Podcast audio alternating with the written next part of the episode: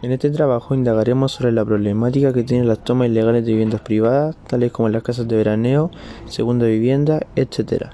en la cual abarcaremos la importancia que esto genera en la comunidad y cómo se han afectado los dueños de estas, los mecanismos que el Estado tiene para resolver la problemática, de qué forma los ciudadanos afectados pueden acceder a los mecanismos del Estado para resolver el problema. También daremos un ejemplo de una toma de vivienda para así entender cómo se ha afectado él o la dueña de esta propiedad.